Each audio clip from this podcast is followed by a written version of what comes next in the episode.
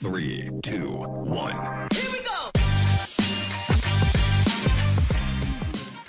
A gente aprendeu com o tempo, e fica a dica para quem está começando a empreender, está com a sua empresa no início. A gente aprendeu a comemorar as pequenas vitórias. A gente tem muita, mas muita tendência a baixar a cabeça e trabalhar, trabalhar, trabalhar, trabalhar, trabalhar e não olhar para o lado. Mas a construção de uma cultura organizacional e mesmo a nossa própria energia para seguir enfrentando os desafios do dia a dia é, tem como premissa essa comemoração de pequenas vitórias, comemoração de pequenos marcos. Isso é muito importante para a gente manter a cadência de desenvolvimento e de construção de, de um negócio. Que é o Angels. O Angels é uma comunidade da Anshan. É uma comunidade que conecta os líderes que são de várias empresas associadas, líderes que têm um grande capital social e têm também o interesse e oportunidade de se transformarem em investidores, alguns que nunca investiram em startups, outros que têm uma larga experiência nisso mas é uma comunidade para conectar com as startups de alto impacto. Seja muito bem-vinda! Seja muito bem-vindo! Eu sou Stefano Venturato. E eu sou a Isabela Câmara. E esse é o último episódio da temporada do Case para chamar de seu, o podcast da Anshan Brasil. Chegamos ao último episódio da Câmara. Quem diria que chegaríamos até aqui, não? Chegamos e hoje, Sté, a gente vai falar sobre um assunto aí que eu acho que interessa muita gente e que movimenta alguns bilhões de reais e de dólares aí no Brasil e no mundo. Do que, que a gente vai falar hoje? Vamos falar sobre investimentos em startups. É, nos últimos episódios aí a gente acabou trazendo alguns ingredientes desse mundo de inovação, dessa relação com esse player de inovação aberta que é tão importante, que são as startups.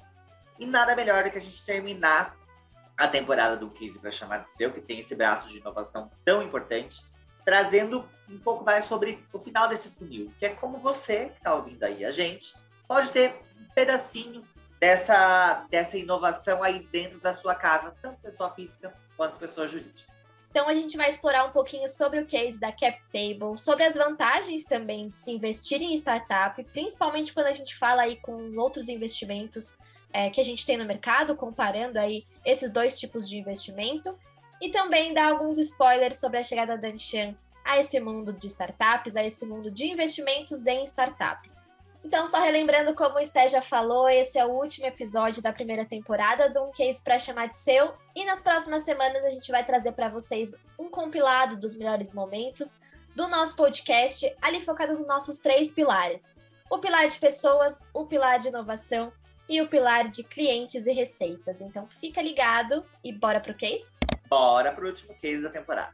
Muito bem, então estamos aqui com o Guilherme Enck, que é cofundador da CapTable, e com o Marcelo Rodrigues, que é diretor de inovação e novos negócios da Anshan Brasil, que eu tenho muito orgulho de dizer que é o melhor ecossistema de inovação do Brasil em 2021, segundo a 100 Open Startups.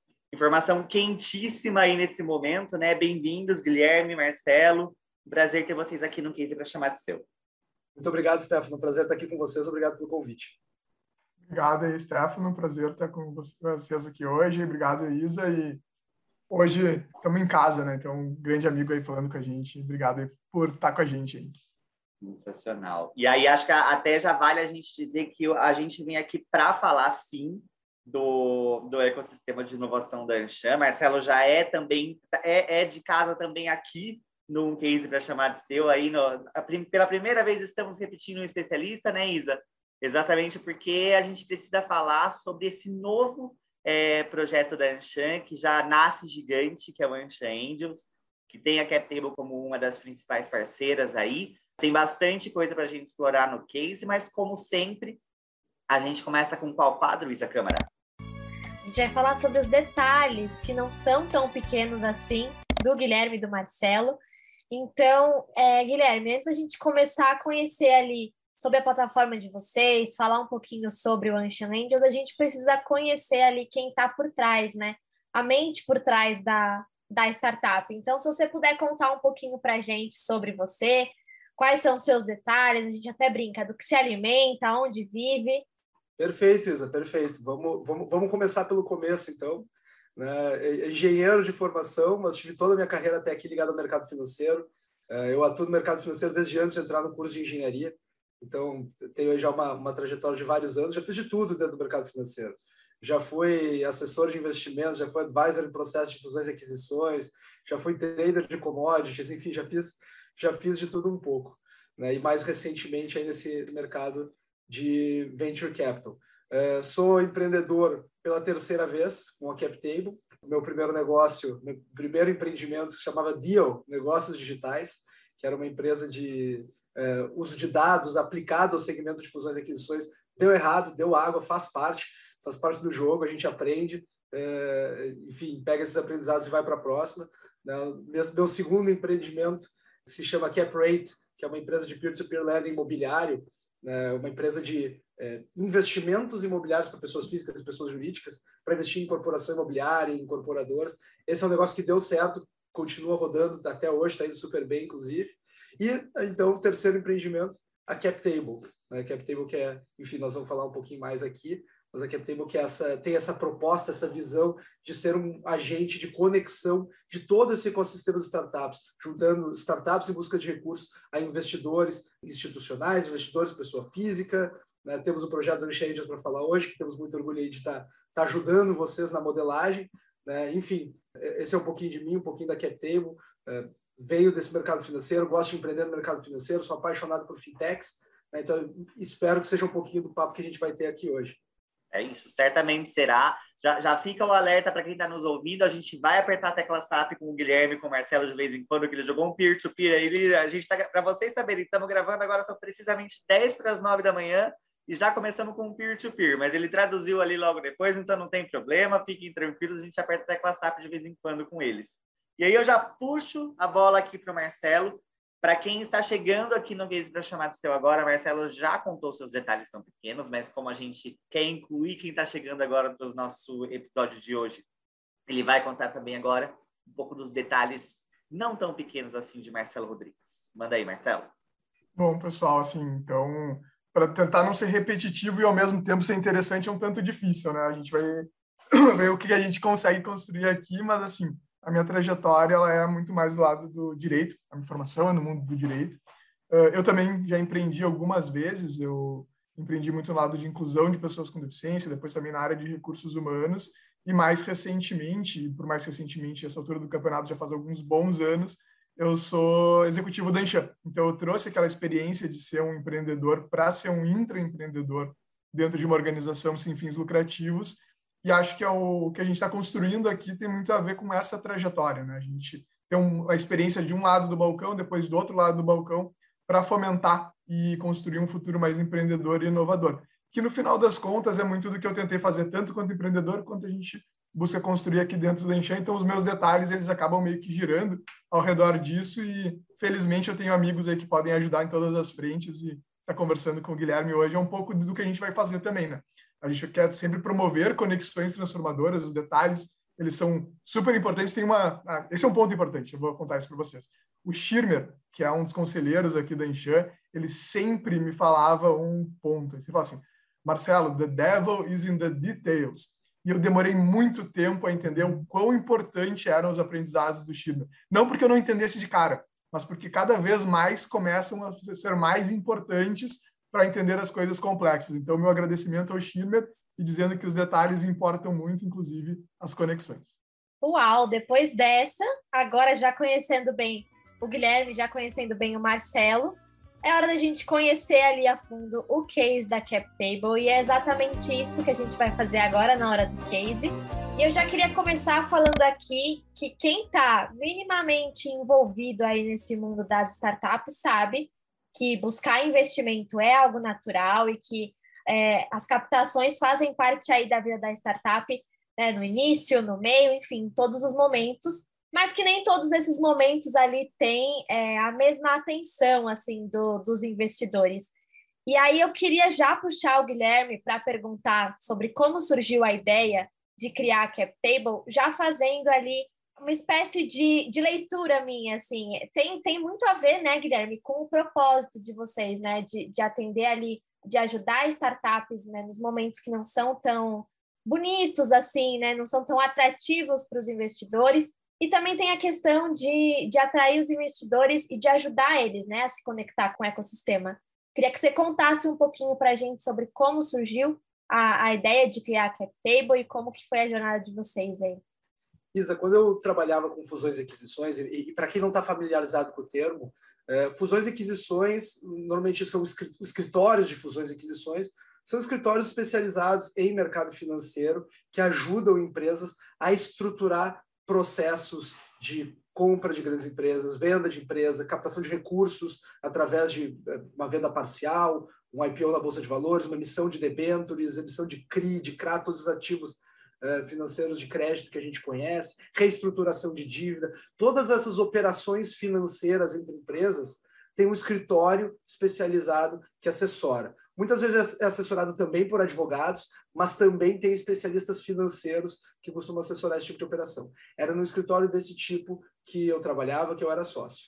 É, e o que a gente via acontecer bastante naquele cenário é que, enfim, por viabilidade econômica, a gente acabava atendendo grandes empresas, empresas que faturavam, é, ou médias para grandes empresas, empresas que faturavam 50 milhões, 100 milhões, 200 milhões mas a gente tinha muitas startups que nos procuravam, porque, enfim, jogavam no Google captação de recursos, caíam na gente, pegavam o telefone, nos ligavam, perguntavam se a gente conseguiria fazer um trabalhinho de captar recursos, porque, como tu bem disseste, essa é uma necessidade latente para todas as startups. Ir a mercado, buscar recursos para continuar essa trajetória de crescimento. Depois a gente pode falar mais um pouquinho como é que isso funciona.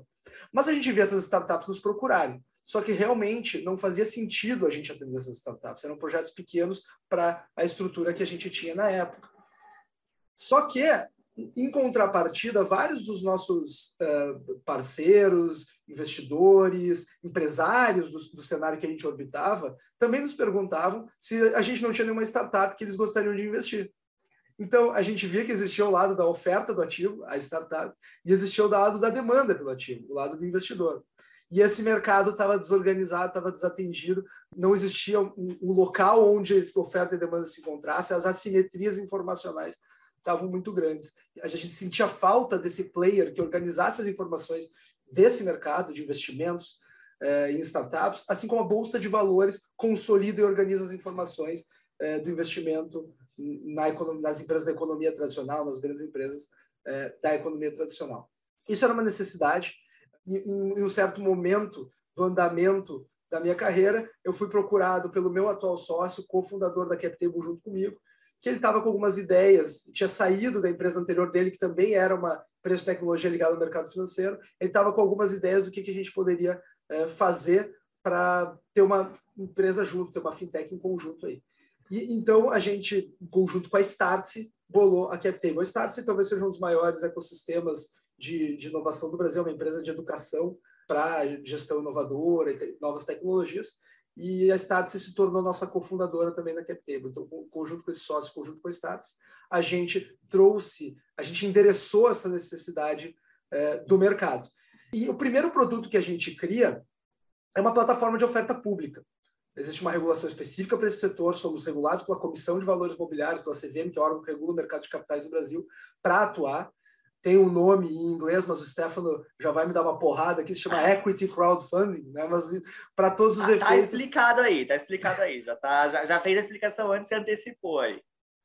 É, antes de levar porrada, eu já, já me adiantei aqui. Mas uh, uh, o, o, Equity Crowdfunding nada mais é do que um mini IPO, é uma oferta pública. IPO é quando uma empresa né, lança uh, ações pela primeira vez na Bolsa de Valores, é uma oferta pública para captar recursos. Só que, como uma startup ela é uma empresa muito mais simples do que uma grande empresa que vai para a bolsa de valores. Esse mecanismo de oferta pública ele tem um regramento simplificado. E a gente começou por aí. Vamos pegar startups, vamos aprender a selecionar as melhores do mercado, criar aquilo que a gente chama de deal flow, ou seja, uma originação e processamento dessas startups, análise dessas startups e levar essas startups ao mercado como através da plataforma de oferta pública. Porque a nossa visão, Isa, Stefano, Marcelo, era que o primeiro player que a gente via trazer para esse mercado era o investidor pessoa física, que era quem estava lijado desse mercado. Porque o investidor institucional, os grandes fundos, os family offices, eles já tinham o seu jeito de conseguir investir em startups e estar tá sujeito aos ganhos exponenciais é, desse mercado de tecnologia. O investidor pessoa física, não. O investidor que tinha ali parte do seu patrimônio alocado em renda fixa, uma parte alocada em renda variável, bolsa de valores, uma parte em imóveis, estava começando já, inclusive, a alocar em criptomoedas, mas startups ele tinha dificuldade de encontrar, ele tinha dificuldade de acessar, ele tinha dificuldade de aprender a como investir. Então, nosso primeiro produto foi a plataforma de oferta pública. Até Nessa democratizar um pouco esse acesso, né, Guilherme? Que é uma coisa assim, até falando um pouco de propósito aí, que é algo que a gente vai acabar explorando, mas democratizar o acesso de tanto de quem está em busca desse investimento, das startups que estão em busca dessa, dessa captação, para um, uma massa que também está interessada em investir nisso, né? Até então a gente não tinha isso. Perfeito, Stephanie. A lógica aqui é justamente inverter a forma como é feita através dos fundos e dos grandes players. Em vez de eu ter um investidor colocando um cheque grande, eu vou ter vários investidores colocando cheques pequenos. Então, tivemos já startups na CapTable que tiveram 780 investidores. Uh, e é incrível, depois a gente pode comentar um pouquinho mais também, uh, o ganho que a startup tem de ter essa massa de embaixadores, os tais dos efeitos de rede, né, os network effects que, que, que a startup usufrui é, por conta de, dessa massa de pessoas que acreditam no negócio, que usa o produto do negócio, que é, divulga o, o, o, produto, que divulga o serviço. Né? A gente viu esse efeito muito claro acontecer, algo que provavelmente a gente não tinha antecipado. A gente queria realmente resolver o problema do investidor pessoa física encontrar essas startups. E, na verdade, a gente acabou resolvendo um outro problema também, que foi dar acesso a essas startups a uma espécie diferente daquilo que a gente chama de smart money que é quando o investidor ele aporta mais do que apenas o dinheiro na startup, mas também algum conhecimento específico ou alguma ajuda de qualquer outra forma. E a gente viu esse smart money acontecer de uma forma diferente do que a gente estava prevendo através desses efeitos de rede. Né? Então, esse foi o primeiro direcionamento. Vamos criar uma plataforma de oferta pública para trazer o investidor pessoa física que colocar mil reais, dois mil reais, cinco mil reais numa startup, que é montar um portfólio de participações para, enfim, conseguir capturar ganhos da ordem de 20, 25, 30% ao ano dentro do agregado das suas decisões de portfólio e dentro do agregado uh, dos anos, porque é um investimento de risco e é um investimento de longo prazo. Uma vez criado esse deal flow, uma vez criado esse fluxo de originação, seleção e análise de startups, a gente percebeu que a gente podia seguir outros caminhos também. E um dos caminhos que a gente passou a seguir foi um produto de corporate venture capital. A lógica desse produto é bem simples existem muitas empresas que estão acordando para o fato de que ter o seu setor de pesquisa e desenvolvimento interno não é o suficiente para inovar. Que se eu conseguir aproveitar o, a inovação orgânica descentralizada que acontece na sociedade através da criação de novos negócios, de novas startups, novas tecnologias, eu vou usufruir muito de ganhos de escala em termos de inovação.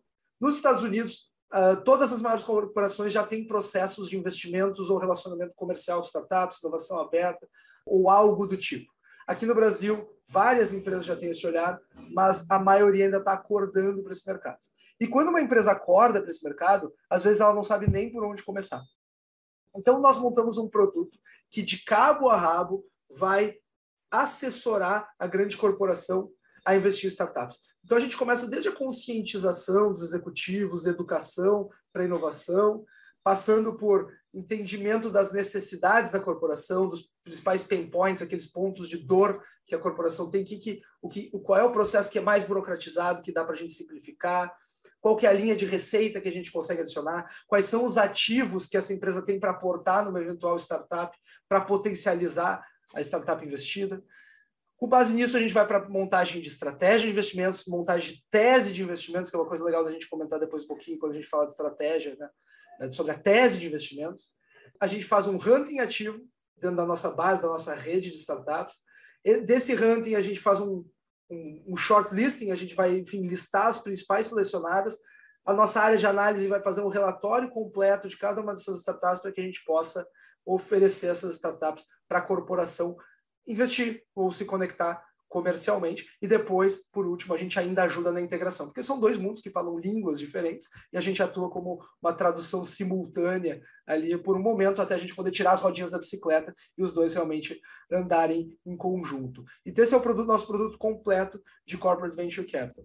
E além disso, a gente vem também nessa esteira criando vários e vários novos produtos, inclusive né, a iniciativa aí de grupos de investimento anjo, que a gente ajuda, assessora a montar, assessora no processo educacional dessas pessoas, mas isso com certeza a gente vai falar um Isso é spoiler do, do, resto da conversa, exatamente. Mas, cara, deixa eu. Já estou estragando coisa... surpresa aqui. mas deixa eu explorar uma coisa rapidinho com você, e eu já chamo o Marcelo para nossa conversa, que é assim: estou olhando para o olhar de startup agora, você acabou explorando um pouco isso já aí, mas porque eu, startup, vou procurar por investimento dessa maneira? Por que, que eu não vou para uma instituição financeira? Por que eu não vou captar recursos de uma outra forma? Qual que é o, o, a vantagem para startups de procurar investimento dessa forma? É, as vantagens são várias, Stefano, mas eu vou me focar em três aqui, que eu diria que são as três principais. A primeira delas é que quando a gente olha para a trajetória de desenvolvimento das startups e a trajetória de levantamento de recursos para financiar essas fases de desenvolvimento, a gente tem todos aqueles nomes que quem conhece o ecossistema de inovação já está acostumado. Capital Semente, né, o Seed, o Pré-Seed, o Series A, né, Series B, são as rodadas de captação eh, progressivamente maiores ao longo da trajetória de crescimento da startup. E esse estágio que a CapTable eh, entendeu que seria vantajoso atuar era aquele estágio que a gente chamava de Vale da Morte, é, que é o estágio onde tem menos capital disponível para as startups. Então, a startup ela começava com o seu protótipo, fazia o seu MVP, aquela siglazinha famosa aí do mercado de startups, seu mínimo produto viável, construía o seu produto, e aí ele recebia um cheque de 200, 300 mil da aceleradora, normalmente, ou de algum grupo de anjos para construir o seu produto, e ele tinha esse cheque de 300 mil, ele tinha um gap até chegar no cheque de fundo de investimentos, que é 2 milhões, para falar baixo, né? mas na verdade 3, 5, 10 milhões para cima. E esse gap, que a gente chamava de Vale da Morte, que estava subatendido na nossa opinião. E a CapTable entra para atuar justamente nessa janela, aportes de 500 mil até 5 milhões. Então, a gente ajuda as startups a não morrerem na praia nesse estágio e conseguirem atingir lá na frente o cheque de fundos de investimento. Então, primeira coisa, primeira vantagem é essa: acessar capital num momento, num estágio onde existe pouco capital disponível no mercado. A segunda vantagem, isso a gente sente na pele, é a questão da velocidade e do esforço necessário na rodada. Quem tem uma startup e já fez um roadshow, já fez uma campanha de, cap de captação de recursos, sabe o quanto é pesado fazer isso putz, a gente tem que montar uma tese, a gente tem que montar um pitch deck, fazer a apresentação, a apresentação institucional da startup, mostrar projeções financeiras, botar esse material debaixo do braço, bater de porta em porta da Faria Lima, é, oferecendo aquele ativo, oferecendo a nossa startup para investidores, recebendo 300 nãos para cada sim. Quando eu recebo um sim, eu preciso fechar outros 4, 5 cheques para completar a rodada. Aí quando eu consigo receber o terceiro, quarto sim, o primeiro sim já deu para trás, porque já demorou muito. O roadshow de captação de recursos uma startup é um negócio muito pesado. E como a gente sabe que timing é chave, às vezes se eu demorar seis meses a um ano para captar, a startup pode inclusive morrer. Na, na pior das hipóteses, mas na melhor das hipóteses, o, eu, eu vou ver o meu desenvolvimento, o desenvolvimento da minha startup prejudicado porque aquela oportunidade que estava na minha frente, que tá, eu estava enxergando que eu precisava de capital para explorar, eu deixei o timing passar, o meu concorrente pegou. Então, esse, essa questão do timing é muito importante. E nós somos, e eu não tenho medo de afirmar isso, o player que mais rápido faz o investimento no Brasil. Nós temos casos aí de 25 dias desde o primeiro contato até dinheiro, dinheiro em caixa. Né? Então, assim, a nossa área de análise ela é bem rápida, ela é bem robusta, a gente tem uma análise robusta, a gente tem sofisticado muito a nossa, nossa área de análise com o passar dos tempos, mas a gente consegue ter velocidade. Chega uma boa startup, chega uma startup com, com investidores endossando, chega uma startup já conectada com o mercado, que a gente consegue analisar com um pouco mais de propriedade, a gente consegue rapidinho fazer a análise, fazer a estruturação da oferta, colocar a oferta no ar e os investidores engajam. A gente tem o caso da, da, da Trashin, por exemplo, né, que é uma startup que nos é muito querida, sei que é muito querida pela Anchan também, é uma startup que orbita Teve bastante aqui no case para chamar de seu duas vezes já também. Então, Marcelo não é o primeiro é, convidado que aparece duas vezes. Trashin também. Trashin campeã da, da Encharena esse ano, inclusive. Exatamente, exatamente. A Trashin é uma startup espetacular, eu sou muito fã da, da, da Trechinho, o Serginho, o Renan, o Gustavo, o Rafa viraram amigos pessoais a partir da, da captação. Inclusive, com muito orgulho, eh, eles me convidaram para ser membro do conselho da, da, da Trechinho, conselho consultivo da Trechinho. Então, hoje eu tenho um, um assento lá no conselho consultivo da Trechinho, então o carinho para aquela turma é muito grande. É, e a Trechinho, ela fez duas rodadas já conosco. É, e a segunda rodada da Trechinho captou em três horas. Três horas, três horas e meia a gente fechou a rodada da Trechinho. Quatro horas para cair os últimos depósitos ali, para ser bem assertivo, mas foi uma rodada recorde brasileiro na época. Depois nós mesmos batemos o próprio, o, o próprio recorde, captando para Zeletri, foi 5 milhões captados em duas horas. Né? Então, claro, eu falei 25 dias, mas isso é desde o primeiro contato, análise, estruturação. Agora, a rodada pública, ela pode levar horas, como esse exemplo. Então, essa seria a segunda vantagem, Stefano, a vantagem da velocidade de captação. É, e a terceira vantagem seria esse smart money diferente que eu comentei, que são os tais dos efeitos de rede. E existem startups que usufruem mais, existem startups que usufruem menos desses efeitos. Mas a gente tem grandes cases aqui de startups que usufruíram muito. A Alter, por exemplo, que era uma carteira de criptomoedas, que fazia conversão em moeda real, né, em tempo real. É, quando eu chegava, eu tenho um cartão de crédito, meu, meu capital está tá reservado em criptomoedas, eu faço o gasto, ele converte para real e gasta na hora em real na maquininha. Né? Então, eles tinham essa carteira de criptomoedas, interessantíssimo. Essa foi a startup que eu comentei que teve 780 investidores. E o número de clientes que eles passaram a adquirir ao longo da oferta, pela exposição que a oferta deu, e o número de clientes que eles passaram a adquirir depois da, da oferta, porque eles tinham uma massa de clientes que uh, recomendavam para os amigos, que publicavam nas suas redes sociais, pô, eles usufruíram desse movimento de uma forma muito intensa. É, eles, inclusive, tiveram uma necessidade operacional interna. Tinha um dos 780 investidores que era um especialista técnico naquela questão e conseguiu também ajudar eles sem custo, que, obviamente, é sempre, é sempre bem-vindo para uma startup que tem recursos uh, escassos para para investir. Então, esse outro tipo de smart money, assim, a gente entende que é a terceira vantagem. Sensacional.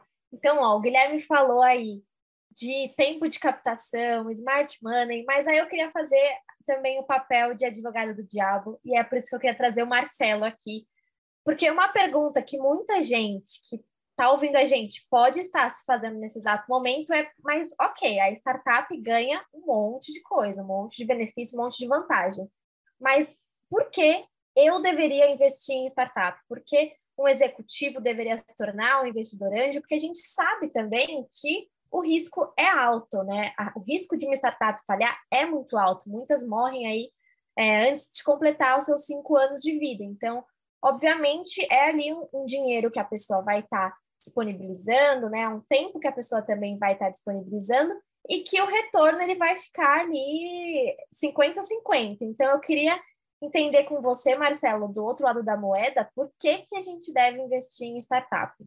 Bom, Isa, 50-50 acho que está sendo otimista. Acho que o risco até é bem mais alto que esse, mas não tem problema, porque é um pouco da jornada que a gente vem vendo. Né? Então, uh, o que, que a gente percebe? Assim?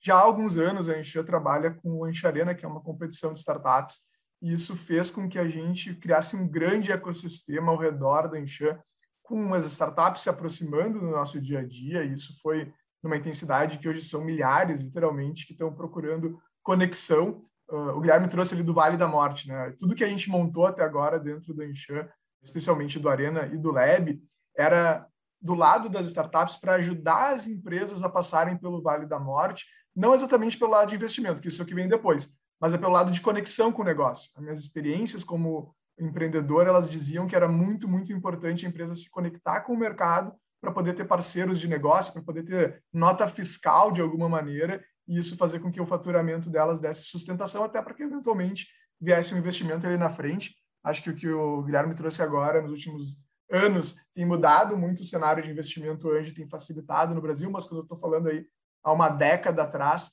a gente tinha muito menos acesso a isso, era fundamental, e continua sendo, na verdade, também, conseguir gerar dinheiro com a startup. Mas, para o lado dos executivos, existem muitos motivos para participar disso. Né? Quais são os motivos? Eles são desde os entendimentos pessoais até o entendimento corporativo. As grandes empresas, elas têm muitas oportunidades, muitas, muitas oportunidades, mas elas precisam de líderes capazes de entender o que está acontecendo. E para entender, skin in the game é uma das expressões mais comuns do mundo de investimento, mas é fundamental, porque se tu tem uma, se tu já investiu em alguma startup, se tu já tem algum contato mais próximo, tu consegue entender dores diferentes, modelos mentais diferentes que podem ser tanto traduzidos como uma parceria para a empresa mãe, de alguma forma, como a gente está falando de investimento corporativo, quanto para o executivo conseguir aprender sobre esse modelo e se desenvolver também mais rápido e agir no resto da sua carreira quanto a isso. Tem esse lado, então, de aprendizado.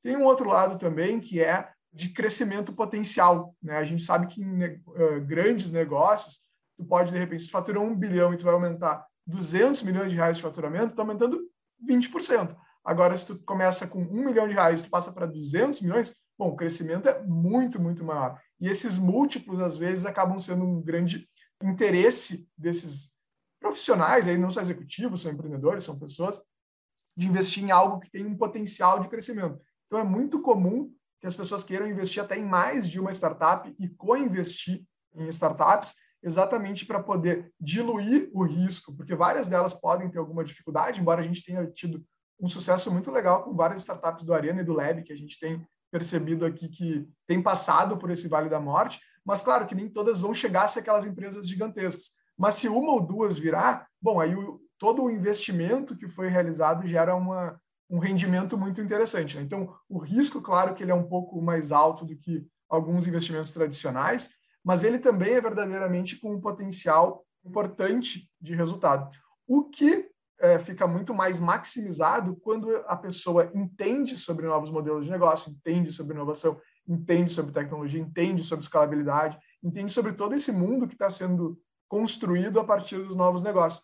E é legal quando o Guilherme estava contando um pouco da história da CapTable, que é Christensen aplicado na veia. Tu pega assim, é o low end do, do banco de investimento, da área de fusões ali, com um potencial de risco que os caras não estavam tão atentos ali, e ao mesmo tempo tu está democratizando, criando um novo mercado. Essa junção de duas frentes foi claro aí que eles conseguiram criar um modelo de negócios que permitia, então, o crescimento deles. Né? Esse tipo de mentalidade, esse tipo de lógica de negócio, quando tu aplica para dentro de uma grande corporação, é extremamente difícil, porque tu tem a parte da cultura, tu tem a parte da alocação de recursos, tu tem a parte do processo, tu tem a parte de todos os recursos que a empresa tem de um determinado jeito, e aí vem um modelo e diz, ah, de repente, ao invés da gente vender caro, a gente vai vender barato para um monte de gente.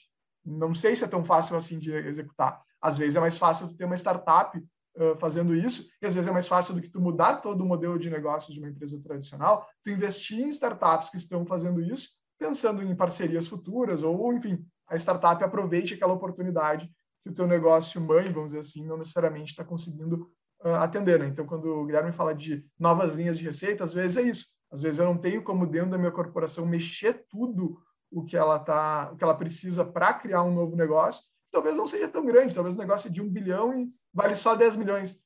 Mas aí daqui a pouco é 10 milhões com dois de lucro e, ele tem o potencial de crescer todo ano, e aí, então daqui cinco anos talvez seja um negócio de 100 milhões. Opa, daqui cinco anos, 10% a mais do meu negócio, se ele está diminuindo em outra frente, ele pode ser aquilo que seja o novo jeito da empresa ter o resultado. Então, toda essa lógica ela é importante para quem está investindo e a gente tem trabalhado exatamente nessa direção para chegar nessa progressão. Né? O Launch Arena veio como uma forma de conectar as startups com os executivos para criar um awareness deles, para que eles também traduzam para as startups aquilo que elas estão sentindo.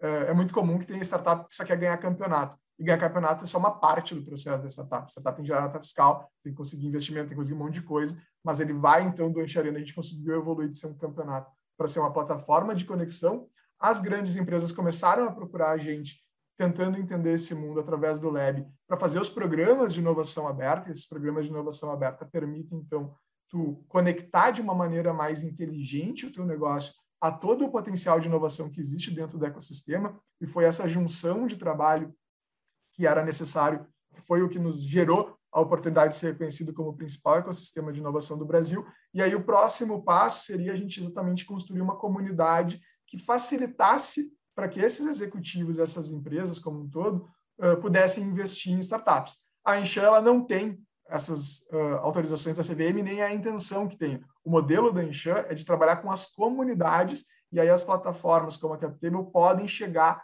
a essa comunidade nossa, e aí a gente fazer essas conexões todas tem algo que está surgindo muito cada vez mais no mundo da inovação, que é o que eles chamam de frenemies, que são empresas que têm concorrências em alguns pontos e possibilidades de parcerias em outros. Isso que o Guilherme trouxe é um dos exemplos, né? É, eventualmente, a Enchan tem cursos que podem estar concorrendo com alguma, algum curso que a Starts fez, ou missões que podem estar concorrendo com algum curso, mas no modelo de negócio de investimento, a nossa comunidade tem um valor que a CapTable consegue gerar valor para a nossa comunidade, e a partir disso a gente tem uma parceria com uma nova forma, tanto de oportunidade para Enchan quanto para CapTable. E aí, quando a gente fala de smart money, que é um dos principais pontos realmente do mundo de startups, é onde a gente imagina que vai ser o principal diferencial competitivo da Enchan. Porque a gente tem aqui dentro da nossa rede de mais de 4 mil empresas, mais de 3 mil startups, mais de 100 mil executivos de um nível muito alto, que podem, através dessa nossa comunidade que a gente está desenvolvendo aqui, facilitar todo esse processo de investimento e ser um grande catalisador. Isso não é promessa, né? isso não tem como a gente prometer jamais nenhuma startup, mas é um modelo mental que a gente quer estimular dentro das nossas oportunidades de negócio, porque é o que a gente viu, por exemplo, no case da Trechinha, que foi comentado aqui já. Foi uma startup que soube navegar muito bem dentro do mundo da Anshan, participou de Anshan Arena, se conectou com oportunidades de investimento, vendeu para serviço para empresas vinculadas ao Lab, vendeu serviço para empresas vinculadas a um monte de outra coisa, conversou com outras, aprendeu com outros executivos mais experientes e está aí podendo uh, ser mais do que uma vencedora de títulos que são muito importantes para o awareness do negócio, ela é também um instrumento de conexão. Né? E é nessa parte das conexões transformadoras que a gente vê muita oportunidade para a Anshan e para os executivos que estão buscando investir nesse mundo de inovação. É isso, Marcelo. Você acabou até já puxando aí a minha próxima pergunta, que era exatamente o papel da Anshan nesse meio aí, aí o, o grande lançamento do Anshan Angels. Acho que é importante a gente aterrizar um pouco, a gente dizer, então, agora, então entendemos aí tanto o lado de lá quanto o lado de cá, mas acho que agora é importante então, a gente juntar os dois universos. Conta para a gente um pouco de rotina de Anshan Angels, né? A gente tá, o Anshan Angels já nasce um gigante, né? Ele já nasce nesse pré-lançamento com mais de mil interessados aí em ser, em fazer parte da comunidade. E acho que agora a grande dúvida é o que a gente vai fazer com esse, esses interessados aí, o que, vai acontecer a partir de agora, tendo a CapTable como uma das principais parceiras. Legal, explico sim, que eu acho que aí a gente começa a entender, né? Assim, beleza, tem os comitês tradicionais, vem Arena, vem Lab, vem todo esse ecossistema de inovação, tem uma parte de startups, de investimento em startups que a gente já não está atendendo, tem modelos jurídicos que são necessários para serem cumpridos, que a gente precisa de parcerias para fazer isso. Então, o que, que é o Ansha Angels? O Ansha Angels é uma comunidade da Ansha. É uma comunidade que conecta os líderes que são de várias empresas associadas, líderes que têm um grande capital social e têm também o, interesse e oportunidade de se transformar em investidores, alguns que nunca investiram em startups, outros que têm uma larga experiência nisso, mas é uma comunidade para conectar com as startups de alto impacto. Uh, essa comunidade que tem por objetivo, então, fazer essa conexão, ela vai trabalhar em muitas frentes diferentes. A gente vai ampliar o relacionamento entre eles, porque o co-investimento, o Guilherme trouxe muito claramente isso, ele ajuda a tu criar uma rede, né, a, fortalecer a rede que a startup tem. Então, é, é legal, é interessante para ti e também para a startup que tenham vários investidores que consigam aportar, além do recurso, a sua capacidade intelectual e de relacionamento. Então, a gente vai criar na nossa comunidade um grande fomento ao networking de potenciais investidores, de líderes nesse setor. Tem uma parte de conhecimento que a gente precisa trazer muito forte. Então, o que, que a gente imagina fazer? Várias sequências de atividades de conteúdo sobre o tema. A gente vai desde trazer uh, palestrantes internacionais, a gente está trazendo aí o Damodaran uh, para falar com os nossos executivos, membros do Ansha Angels, que nesse momento já são mais 600 termos de adesão assinados. Então, claro que isso é uma coisa datada, porque cada dia cai, vai cair no mão de e-mail. Eu fiz questão de responder todos pessoalmente e acabou que era uma ideia um tanto ousada, porque eu estou respondendo todos pessoalmente, mas tem bastante e-mail. Mas são mais de 600 que já assinaram esses termos conosco em poucos dias e eles estão interessados em conteúdo sobre valuation, sobre esses modelos de negócio, sobre mentalidade, sobre governança de startups, tudo isso está acontecendo. E a CapTable vai nos ajudar em duas frentes, né? Então, o que, que vai ser essas duas frentes? Um vai ser em conteúdos, eles têm vários conteúdos que são uh, muito maduros uh, sobre o, como investir em startup, o que, que é interessante olhar, o que, que não é interessante olhar, o que, que eventualmente são essas oportunidades que estão surgindo, e também de trazer essas oportunidades de investimento que estão rodando no mundo da CapTable para essa comunidade. Né? Então, assim, não vai ser uma decisão da Anshan, a Anshan não tem um fundo de investimentos, a Anshan não é uma entidade financeira, ela é uma comunidade, mas os membros dessa comunidade vão poder decidir se eles querem investir em oportunidades de investimento estão sendo trazidas para eles dentro da estrutura que a CapTable tem, enfim, eventualmente outros parceiros, mas nesse momento a primeira grande parceria que a gente está montando é com, com o Guilherme e com o time dele. Então, esse é o modelo do que a gente está propondo, imaginando, e os próximos passos vão ser, então, reuniões sobre conteúdo, reuniões para fomentar o relacionamento entre as pessoas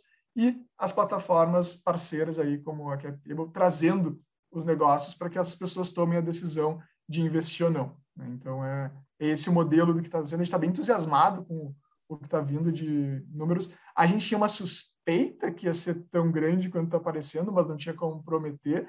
Uh, mas até para nossas visões otimistas, realmente foi no topo, né? Foi no, foi no tier de cima o, o resultado que está tendo. E acho que é muito do que foi conversado já pelo trazido pelo Guilherme. Né? Tem muito interesse nessa área, são muitas oportunidades e a gente está vendo na nossa comunidade que está nascendo aí algo muito forte nessa linha. Vou dizer aqui no olhar de bastidores, viu? Que eu também participei dessa formação aí, confecção de termos, etc. A expectativa era alta, mas ela superou um pouco o potencial da minha caixa de e-mails, então a gente está percebendo que a, as coisas estão se movimentando de uma maneira muito positiva. E eu já puxo o Guilherme, então, aí para falar um pouco de expectativa aí, comprar agora essa, essa grande comunidade que chega aí com muito apetite para conhecer essas, essas oportunidades de investimento. Guilherme. Legal, a gente também está muito animado aqui na CapTable com esse projeto. Né? Acho que quando o Marcelo lá atrás comentou que a Anshan estava buscando também trazer esse tipo de iniciativa para o seu ecossistema, é, e, e, eu comentei com ele, eu acho que a gente pode ajudar, acho que a gente pode apoiar de alguma forma, né? e a gente começou a pensar como, como fazer isso. É, muito do que o Marcelo falou foi o que eu enxerguei na Anshan a possibilidade, e de novo, isso aqui não é promessa, assim como o Marcelo falou, mas é, a possibilidade de a gente criar um dos ecossistemas ou os, os portfólios de investimento mais bem sucedidos da história do Brasil. Porque quando a gente pensa nessa questão do smart money que o Marcelo comentou, boa, uma boa seleção de, de, startups, que a gente aqui na CapTable confia no nosso taco para fazer isso. É, apoiado por todo esse ecossistema da Anshan, as corporações, os executivos altamente qualificados que orbitam o ecossistema da Anshan, essa combinação aqui ela é muito poderosa. Então, a, gente, a gente tem convicção de que vai, vai ser um trabalho sensacional e por isso a gente internamente aqui da CapTable, meu time todo, eu pessoalmente, meu time todo, está muito animado com esse projeto. E a ideia aqui, Stefano, é, a gente fazer de um jeito que as pessoas se sintam não só investindo, mas se educando não só investindo, mas aprendendo. Para dar vazão para um dos motivos que o Marcelo comentou aqui, a conexão com startups, investimento em startups, é de aprendizado. Né? E eu não preciso só aprender sobre os novos métodos de gestão que esses empreendedores estão aplicando, sobre as novas tecnologias que esses empreendedores estão aplicando, mas eu preciso aprender a como lidar com o ativo financeiro em si, startup. Como investir em startups, como montar um portfólio, como gerir esse meu portfólio uh, ao longo do tempo. E a gente vai fazer isso junto. Ninguém precisa nascer sabendo investir em startups, cair no Anche Angels, aí vai ser jogado uma startup ou analisa investe. Não, a gente vai fazer tudo isso em conjunto. A gente vai pegar todo mundo pela mão e vamos trabalhar junto essa trilha de educação, essa trilha de investimento. É, então, a gente, como CapTable, vai estar apoiando nesse sentido, trazendo uma série de conteúdos legais, startups analisadas. A gente vai fazer análises ao vivo. A gente vai trazer nosso analista-chefe aqui, sentar com vocês para analisar, perguntar para uma startup. Startup faz o pitch, o analista vai perguntar, vai dissecar uh, todos os as nuances de análise da, da startup para que todo mundo veja o que está sendo abordado, como é que o empreendedor responde, como é que o, nosso analista-chefe pergunta, né, é, para também ir aprendendo como analisar depois. A ideia é que, claro, todo mundo possa alçar voo solo é, depois, se quiser. Né? A gente está muito animado e está super feliz de poder estar uh, tá apoiando, ser o primeiro né, a estar tá apoiando esse produto novo da Anchan. Legal, legal, Guilherme. E aí, seguindo aqui o nosso, o nosso podcast, eu queria trazer o molejão para nossa roda para a gente falar sobre o que não era amor, o que era cilada. E, e, eu acho que quando a gente fala de investimento, quando a gente fala de startup, é, desafios e ciladas, elas fazem aí parte da, da jornada de, de todos os empreendedores, de todos os investidores. E aí eu queria escutar um pouquinho sobre você, Guilherme, aí na CapTable é, um pouco sobre as ciladas que você encontrou aí é, nesse caminho, não só na CapTable, mas também de ciladas anteriores aí que você falou um pouquinho das startups que não deram tão certo aí que você que você tentou durante a sua vida. Então eu queria que você contasse assim um, um pouquinho para gente o que não era amor, o que era cilada e o que você aprendeu com isso. Acho que é o, o principal aí. Deixa eu puxar a lista aqui então. Brincadeiras à parte, é, eu, na verdade, eu, acho que tem, tem realmente bastante coisa para falar, porque numa trajetória de empreender, de criar empresas, a gente acaba errando muito, é, faz parte do processo, é, e é bom que seja assim. É, e também, como a gente, o nosso trabalho aqui é analisar startups, a gente acaba também cometendo vários erros, trazendo ativos para cá, às vezes que, que a gente teve sorte, tá? Todos os erros que a gente cometeu nesse sentido, a gente conseguiu mitigar em tempo, eu vou contar uh, alguns deles aqui para vocês. Mas, mas hoje a gente aprendeu bem aí como fazer esse, esse processo direitinho. Hoje em dia está nós estamos mitigando boa parte dos riscos associados, né? como investir em startups é, é, é, é uma jornada de risco, a gente tem que só saber quais riscos a gente vai correr. A gente tem que correr o risco do negócio, o risco do mercado, não podemos correr, obviamente, o risco regulatório, não podemos correr o risco jurídico, isso temos que estar super bem blindados. Mas, assim, quando uh, tu comentaste, né, Isa, da questão do meu empreendimento anterior que, que não deu certo, né? só que nesse empreendimento eu considero que eu errei acertando, ou acertei errando, o que preferir, porque, na verdade, naquele momento, eu montei um MVP, o mínimo produto viável. Né? Eu montei o, o, o, a versão mais rudimentar do meu produto para levar a mercado e ver se tinha fit. E ir refinando conforme os feedbacks que o mercado ia me dando. E a empresa deu errado, e nesse processo eu gastei 10 mil reais. Um processo, um processo que durou quase um ano, de tentar fazer a empresa dar certo, foram 10 mil reais. Né? Tem gente que erra com 50 milhões, tem gente que erra com 200 milhões, eu errei com 10 mil reais, e certamente esses 10 mil reais foram muito baratos para o aprendizado todo que eu tive de tentar botar uma startup de pé. Então, é por isso que eu digo que eu acertei errando, eu errei acertando. Quando a gente começou a CapTable, eu desaprendi. Né? Então, a gente tentou sofisticar logo de início o produto. Né? A gente realmente botou bastante recursos uh, financeiros né, no desenvolvimento do produto, antes de efetivamente saber como é que o mercado gostaria de acessar aquele produto, gostaria de receber aquele produto. E isso foi algo que nos prejudicou muito no início, que tirou um pouquinho daquela atração inicial. Né? Então, foram seis meses aí que a gente precisou de uma adaptação até a gente entender, puta, é por aqui que tem o market fit, é por aqui que tem o encaixe do produto com o mercado. E conseguimos nos readaptar, e aí o resto deu certo, eh, poderia ter sido mais fácil. Né? Então, acho que esse é o, é o, primeiro erro aí dessa trajetória. E agora, comentando um pouquinho dos erros que eu falei do, sobre a seleção de ativos, uma coisa que a gente aprendeu é que a gente tem que também ser, de certa forma, defensivo em relação a alguns aspectos que não necessariamente tem a ver com a startup ser boa ou ruim, é, não necessariamente passariam pela análise de um fundo, ou cairiam na análise de um fundo, mas que são algumas coisas que a gente antecipa que podem dar problema lá na frente. Vou dar um exemplo prático para ilustrar essa minha filosofia aqui.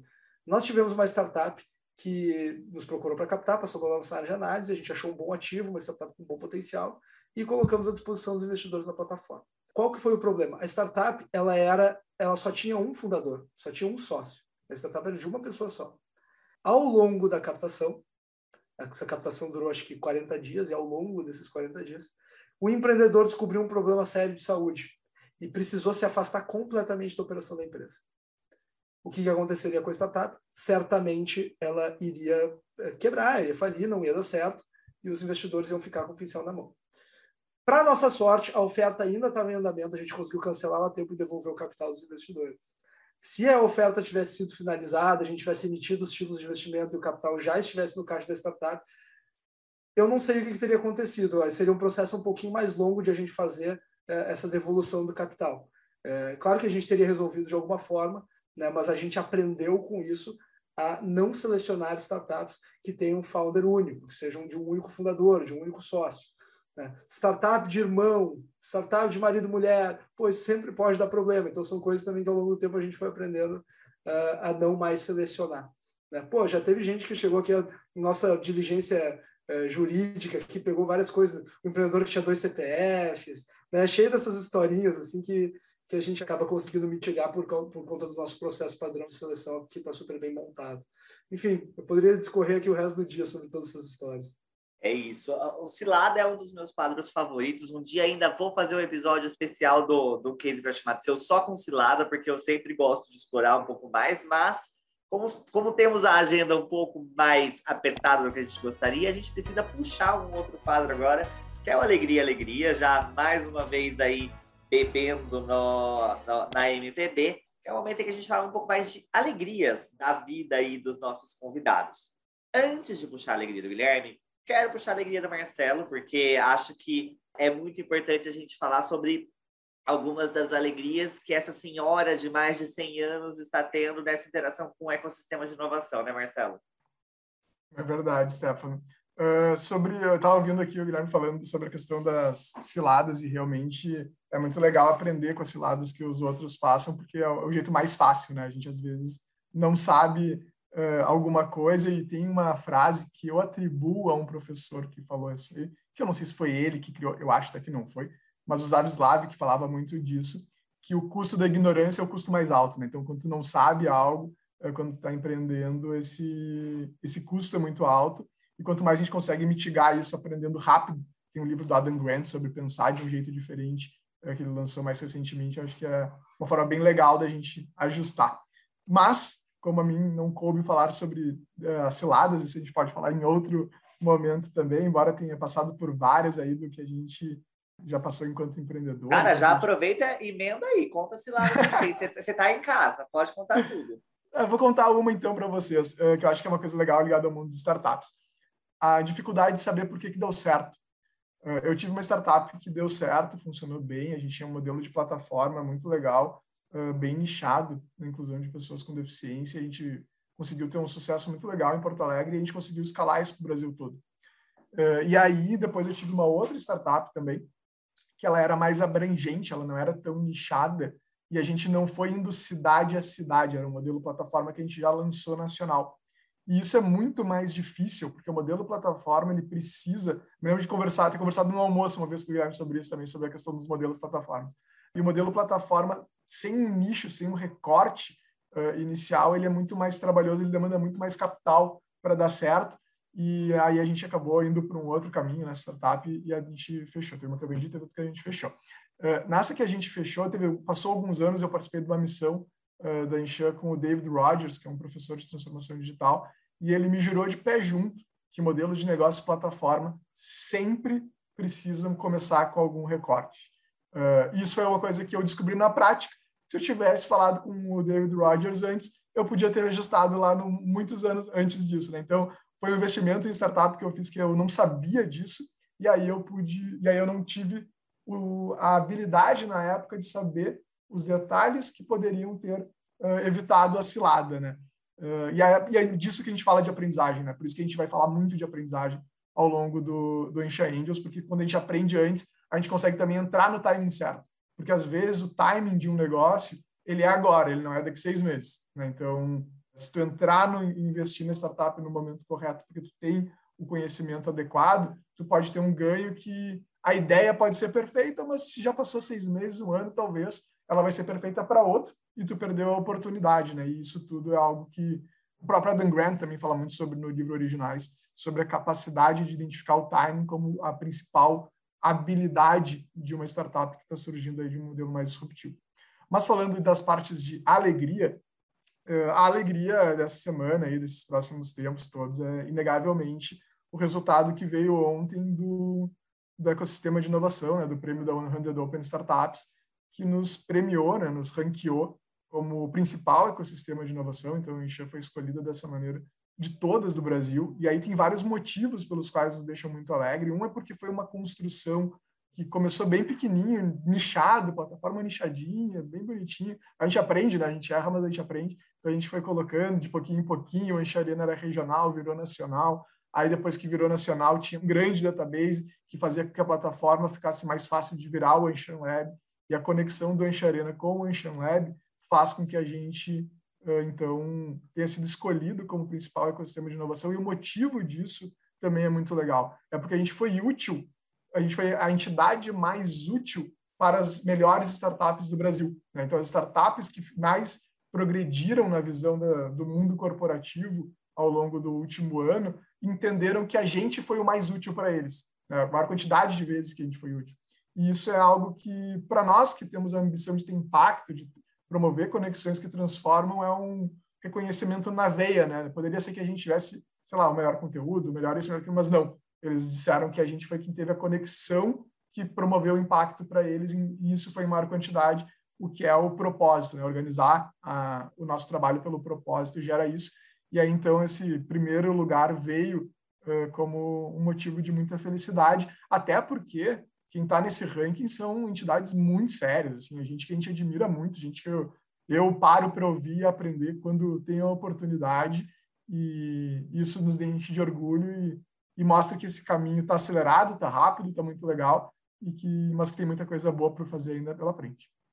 Guilherme, eu queria ouvir também, então, das coisas boas aí é, para o pessoal da CapTable, como que vocês estão enxergando aí, quais foram os marcos também, né, da jornada de vocês, acho importante a gente, a gente ouviu as ciladas, é bom a gente ouvir as alegrias também. E eu queria que você comentasse um pouquinho sobre isso, sobre como também você enxerga o futuro, 2022, a retomada, os investimentos aumentando. Eu queria que você contasse um pouquinho para a gente sobre suas alegrias e sobre como você enxerga esse futuro aí.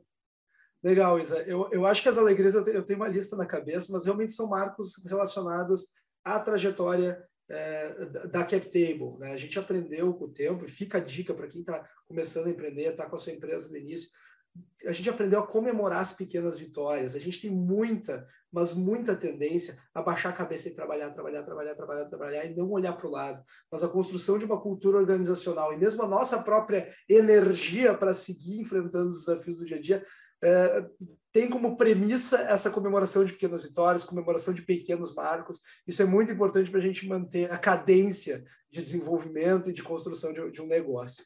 Eu diria assim que talvez o primeiro grande marco, fora o lançamento, primeira rodada, né, e esse início da, da CapTable, acho que o primeiro grande marco foi quando bateu a pandemia, que o investimento tendeu a zero. Nós tivemos aquela semana que teve três circuit breakers na Bolsa de Valores, né? E o investidor da CapTable estava ligando lá para o nosso escritório, nunca ligam. A gente recebe WhatsApp, recebe e-mail, mas ligação a gente nunca recebe. Naquela semana, recebemos ligação a cada dois, três minutos.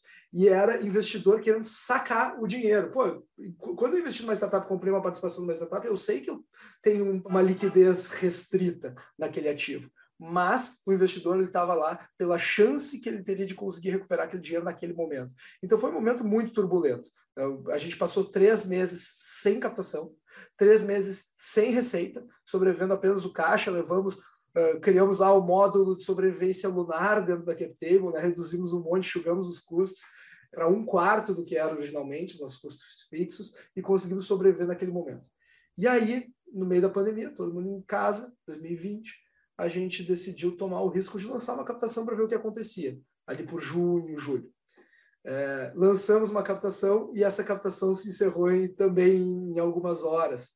É, como depois foi virar praxe, mas essa primeira foi, foi a primeira captação que realmente fechou é, com tanta velocidade. E ali a gente sentiu, não, beleza, agora a gente pegou o jeito do negócio e o mercado está favorável. Por dois motivos, sobretudo. Primeiro, as taxas de juro muito baixas, né, que faz os investidores terem a necessidade de, de se expor a um pouco mais de risco para buscar rentabilidade. E segundo, que todo o comportamento humano virou para o digital, virou para a tecnologia. Quem consumia entretenimento na rua passou a consumir entretenimento online. Netflix, Spotify, YouTube. Né? Quem consumia comida em restaurantes fora passou a consumir comida através do uso de aplicativos de tecnologia, etc. Quem trabalhava de forma presencial, física, passou a trabalhar e consumir serviços de forma virtual. Então, isso, é, esses dois efeitos conjuntos potencializaram o investimento em startups. Aquele momento foi quando a gente efetivamente conseguiu acelerar e transformar a CapTable é, no que é hoje. Eu diria que o segundo marco, Isa, foi uh, aquela startup Alter, da carteira de criptomoedas, que eu comentei, que teve 780 investidores. Ela foi comprada pela Melius, empresa listada em bolsa de valores tal. E os investidores da rodada tiveram o seu, como a gente chama nesse mercado, exit, a sua saída, né? e botaram uma bela, uma bela grana no seu bolso para poder reinvestir nas startups da CapTable, a gente espera pelo menos. Né? Então, esse acho que foi o segundo grande marco, foi o primeiro exit da CapTable. O exit é a linha de chegada de todo investidor de startups. Aconteceu em oito meses. Né? Normalmente, uma saída dessas leva eh, três a cinco a dez anos para acontecer. Né? E aconteceu em oito meses, foi muito rápido. A gente ficou muito feliz, porque também é uma validação de todo o nosso modelo, uma validação de que realmente a gente consegue entregar excelentes rentabilidades para os investidores e que a nossa área de análise está fazendo um trabalho bem feito. Outro marco para nós foi a captação da Zelectric, que foi essa captação recorde brasileiro, 5 milhões em duas horas. Né? Dificilmente alguém vai bater esse recorde tão cedo. E, e, o recorde anterior era nosso também, que era da Trechim.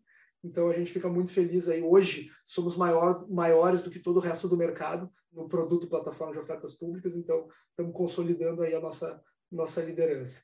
Um outro marco interessante foi quando a gente lançou nosso produto de Corporate Venture Capital, que eu comentei lá atrás, é, no início da nossa conversa a gente tinha a ideia de começar com uma empresa pequena para a gente conseguir modelar o produto também. Mas essa ideia não funcionou. O nosso primeiro cliente foi o maior fundo de private equity da América Latina, o Pátria, né, é, que é um monstro de gigante, é, tem aproximadamente um terço do PIB do Uruguai sob gestão, e, a gente fechou um acordo comercial com eles para atender as investidas do Pátria em processos de corporate venture. Então, o Pátria acabou sendo nosso primeiro cliente, a gente correu para modular o produto e tem feito um excelente trabalho junto com eles lá. Eles têm executivos maravilhosos que também fazem muita diferença para o processo, nosso processo de atendimento uh, ser fluido. E ajudou muito a gente ter um produto de corporate venture capital estruturado e muito bem validado pelo mercado. Afinal de contas, estamos com, com alguns dos melhores e endossados uh, por eles. Acho que essa assinatura de contrato, essa parceria com o Pátria foi também um marco na história da CapTable. Eu posso dizer que hoje, talvez um novo marco, que é, é Ocean Angels, né, que a gente está muito empolgado. Né, Para nós, é, é, um projeto que a gente aposta muito, que a gente vai conseguir contribuir e gerar muito resultado. É, e a gente espera que vocês também tenham essa visão, acho que sim. Né? E tem um outro momento de alegria que aconteceu recentemente, para ser mais exato, na semana passada, só que eu só vou poder divulgar a partir da semana que vem. É, eu vou guardar para mim dessa vez, vou deixar aqui no suspense, para quem está ouvindo a gente, vai sair nessa semana. Isa, para não me alongar na resposta aqui, tu perguntaste também as perspectivas para o futuro, 2022 e para frente. A gente, assim como a Anchan, nós queremos ser cada vez mais um agente de conexões que transformam. Obviamente não vamos copiar vocês nessa é, alcunha, nessa nomenclatura, mas, mas a gente tem um propósito muito parecido e acho que esse alinhamento de propósito que que foi tão efetivo em fazer a gente conseguir criar o Anchan Angels.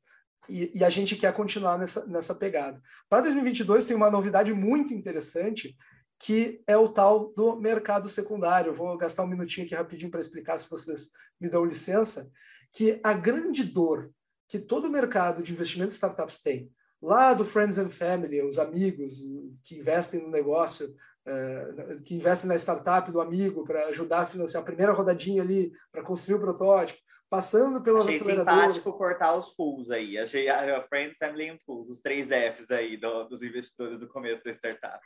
É, isso é verdade. Até para explicar aí, ligando a tecla SAP, puxando a tua orelha aqui, Stefano. É, o Family, Friends and Fools, a gente chama que é a primeira rodada que a startup pega com as pessoas que são próximas. O empreendedor está com a ideia na cabeça, ele busca aquelas pessoas que são próximas. Então, normalmente, famílias, a família, os amigos, e aqueles mais bobinhos ali, mais mais tolos ali que acreditam naquela ideia ainda no estágio inicial, por isso Family, Friends and Fools. Né? E agora parece que aqui no Brasil tem o quarto F, que é o FGTS, a pessoa sai da empresa, pega o FGTS para começar a sua startup. Enfim, essa primeira rodadinha lá de, de investimento de uma startup normalmente.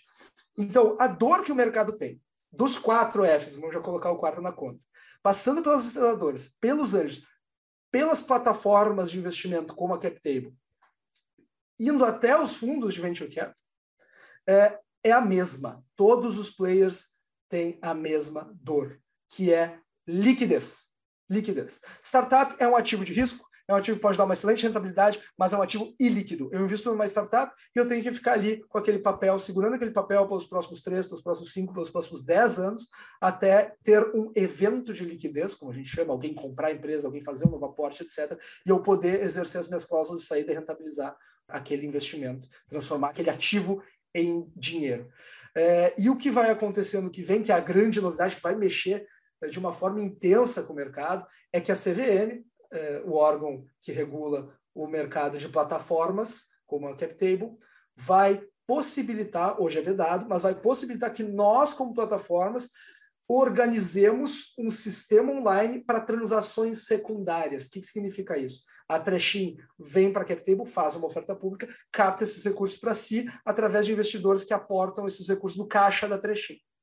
Agora, esses investidores que compraram esses títulos da Trechim, eles vão poder vender esse título um para os outros, assim como acontece todos os dias na Bolsa de Valores. E nós, como plataformas, vamos poder organizar sistemas que, que possibilita essa transação. Os tais os home brokers, né, o book de ofertas, uh, enfim, chamem como quiserem, o fato é que essa liquidez ela vai ser muito facilitada, porque eu vou ter um ambiente virtual para transacionar esses títulos entre investidores, inclusive marcar mercado valuation, valor uh, das startups e ter uh, rentabilidade intermediária, sem depender de um próximo grande evento de liquidez para poder fazer a minha saída do investimento e botar o, o, o dinheiro no bolso, eventualmente valorizado já algumas vezes se tudo der certo.